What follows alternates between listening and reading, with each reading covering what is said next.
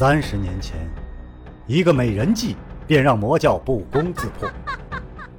不知背后是谁在下棋，又下了怎样的一盘棋呢？身世、门派、兴亡，是阴谋还是预言？当命运之海向自己奔流而来，又当如何抉择呢？敬请收听长篇奇幻武侠小说《命天录》，原著娄烨雪，演播青莲。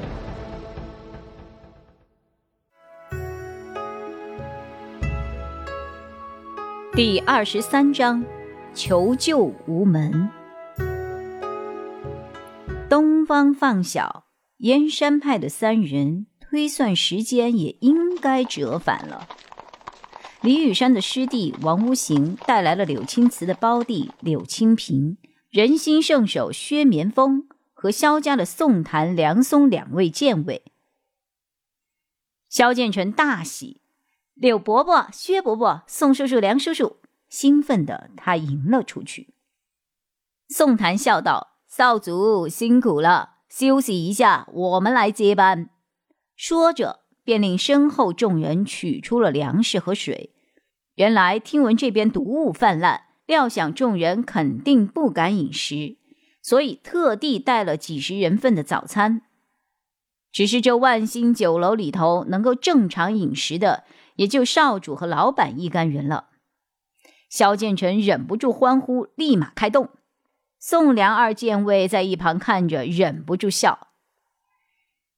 昔日明武山庄萧家伦扬名江湖，陪伴他的就是宋齐梁陈四大剑卫。之后，宋家伦娶妻生子，四大剑卫是看着萧令海和萧剑成长大的。对两位少主视如己出，关系融洽，恰似亲人一般。此番离庄变故迭生，莫说是两位少主，就连见惯江湖的宋梁二人也有点找不着北。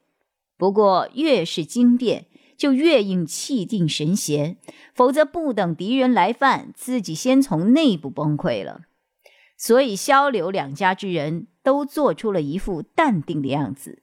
只是不约而同把目光都投向了人心圣手薛绵风。此刻距离众人中毒早已经过去了五个时辰，三日角之毒从中毒开始，每隔一个时辰，疼痛就加深一分。酒楼众人或躺或伏在各自的座位上，捶桌哀嚎的，长吁短叹的，指抓挠桌的。痛极呕吐的惨状百出，连薛绵风这种见惯了重病患的人也目露不忍。薛绵风收集了众人的呕吐之物，连同杯中的残酒一起倒入了一只白瓷碗，放入了一些褐色的粉末。只见碗中大冒绿泡。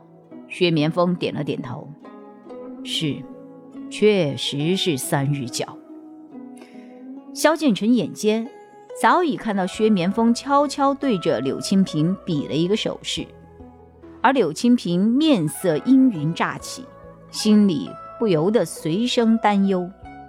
果然，薛绵风有请萧柳二家外头说话。唉，众位英雄所中的三日角之毒，请恕老朽无能为力。这三日角是由三种属性连环相克的毒物炼制而成，只要中毒就是无解。因为这三种毒药药性相克，相互冲突，所以中毒之人痛苦无比，而解毒之人胆敢解开三种毒药中任意一种，打破这种平衡。那另外两种毒药就会蔓延如火，中毒者顷刻无救，根本等不及解开剩下的两种毒药，除非，除非什么？除非你萧家的萧逸随重生，他有过以连环之毒解开连环之毒的先例。萧剑臣、宋谭、梁松都愣住了，面面相觑。萧家的这位祖先医术是来自药王谷，按照药王谷术不外传的规定，他先逝之前将这些方子全部又交回给了药王谷，连萧家的直系传人都没有保存过他的一张方子呀。薛绵风长叹，须发也跟着颓然下垂。药王谷应当也可以解，可是云州距离药王谷数千里，这远水也救不了近火呀。只怪老朽学艺不精，实在帮不到了。萧剑尘一咬牙：“各位前辈，要不我去搜寻一下谢兰环，或许有救。”柳庄之四妹姐啊！谢兰环是不会走的，少主，你先留在这里，不要急于一时啊！真走到那一步，我陪你一起去呀！宋檀一贯慈厚、体恤后进，颇有长者之风。在他看来，萧剑尘毕竟年轻，恐怕仍非魔教明法的对手。当然，若让他知道萧剑尘前日连败了两个魔教明法，恐怕也就不会这么说了。总之，老朽先对中毒较深之人施针，令他昏睡，少受点痛苦。其他人帮我喂食、喂水，保存他们的体力。至于解毒，还要靠各位了。薛神医不必自责，学医之人本就不屑学习施毒之术，救人与害人两者南辕北辙，也就是魔教中人会习此邪术。请放心，我们一定会尽力救下大家的。”柳清平仁厚的说道。萧剑尘心情沉重，还装得若无其事一样。宋檀看出了他的沮丧，拍了拍他的肩膀，以示鼓励。梁松嫉恶如仇，虎目喷火，对着莫柯又是一阵拳脚。可惜莫柯什么都不肯说，白白被踢飞了好几枚牙齿。时间一点点过去，众人正自焦虑，眼见燕山派的车恒带着一人回来，众人心里不由得又升起了希望。可是等到两人走近，发现车痕身边的竟然是蔡奇。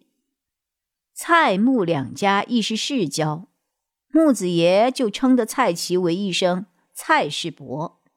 可这位蔡奇说是酒囊饭袋也不为过。这种人过来，除了添乱，还能派上什么用场？穆子爷本人呢？只见车恒一脸惶恐，人还没到，先行一路抱拳致歉道。车某有愧萧公子托付呀！当我赶到留醉馆的时候，穆圣使已经离开了，酒后不归，车某只好先行回禀。柳清平看着蔡奇，脸一下拉长了，找了个借口先行回了酒楼。萧剑尘示意，萧剑尘示意众人回避，随后独自一人迎了上来。车兄辛苦了，蔡伯伯，不知穆圣使人在何方？穆圣使可是亲口许诺过，魔教翻不起大浪的。他的举止彬彬有礼，问的话却足够呛死人，叫人骂也不是，笑也不是。可就是萧二公子敢这样嚣张，换了萧令海，对着再怎么差劲儿的人，也是谦谦君子，和煦如风。蔡奇果然愣了一会儿，才吞吞吐吐：“呃。”木生是那个呃，昨晚发现了谢兰环的痕迹啊，然后一路追踪，这个至今还没有回来。萧剑臣扬眉而怒：“那蔡伯伯得到报信，知道万兴酒楼众多正派人士中毒，也不发信召回木生时，小侄虽然不才，也想向盛才峰呈一份状纸，替在座的众人讨个公道。”说得好，说得好，说得好，说得好！一群人在酒楼内大声应道，声如雷鸣。其实只有柳清平几个人，因为座上的其他人，因为座上其他中了毒的江湖豪杰受了薛绵风的真实，仍然在昏睡之中。蔡奇一下子吓傻了，连忙摆手：“哎，不关我事啊，不关我事，不关我事。我已经发出了报信的烟火，可是木生石还没有回来。呃，不关我事啊。木生石想必呃已和魔教交手，被纠缠住了，脱不了身也说不一定啊。萧公子，呃，你得过去帮帮忙啊。”萧剑尘又好气又好笑。穆圣使若需要帮手，是不是也会发出烟火信号呢？魔教哪怕两民法同出，穆圣使也不至于连信号也发不出来就被擒吧？蔡奇的脸红一阵儿白一阵儿。魔教应该没有那么强的人物啊，可可穆圣使怎么还没有回来？真是奇了个怪了哈！奇怪呀，他心里也在叫苦。难道木子爷故意不回，让自己替他挡刀？萧剑尘冷冷的说道：“没你的事儿了。”转身对车恒：“车兄，正在酒楼内，两位不如一齐进去歇息一下吧。”两人刚走，萧剑尘忍不住心里大骂：“木子爷要么是中了埋伏，要么根本就不愿意过来。在他看来，后者更为可能。”因为三日脚无解，谁过来出这个风头，谁就得背锅。木子爷若来，现场之人肯定以木为首，出了事儿也得由他和盛才峰担着。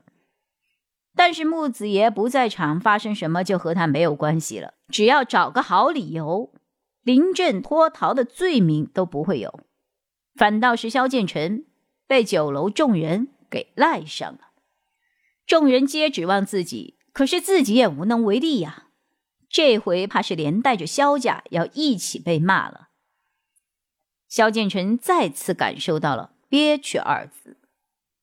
可是他素来狂狷，再糟糕的场面他也能一笑了之。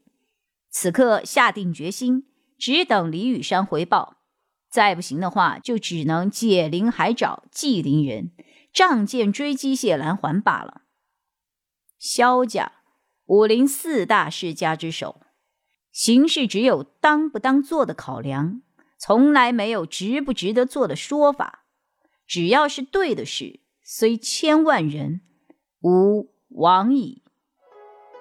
萧剑尘并没有透露谢红衣的姓名，只是给了信物。他心知谢红衣若替正派出头，对他本人是极其危险的，所以给了他一个选择。他若想来，便可以来，自己以后也会尽平生之力保护于他。他若不来，那就听天由命，自己也绝不会怪他。夜色已深，李雨山仍然没有回来。萧剑尘不禁心下多了一丝隐忧，想同行三日，谢红衣是他。赴汤蹈火也在所不辞。他这次是不愿过来，还是他出了什么事情不能过来呢？想着想着，焦虑又多了几分，简直坐不住了。长篇小说《命天录》今天就为您播送到这里了，明天同一时间，敬请继续收听。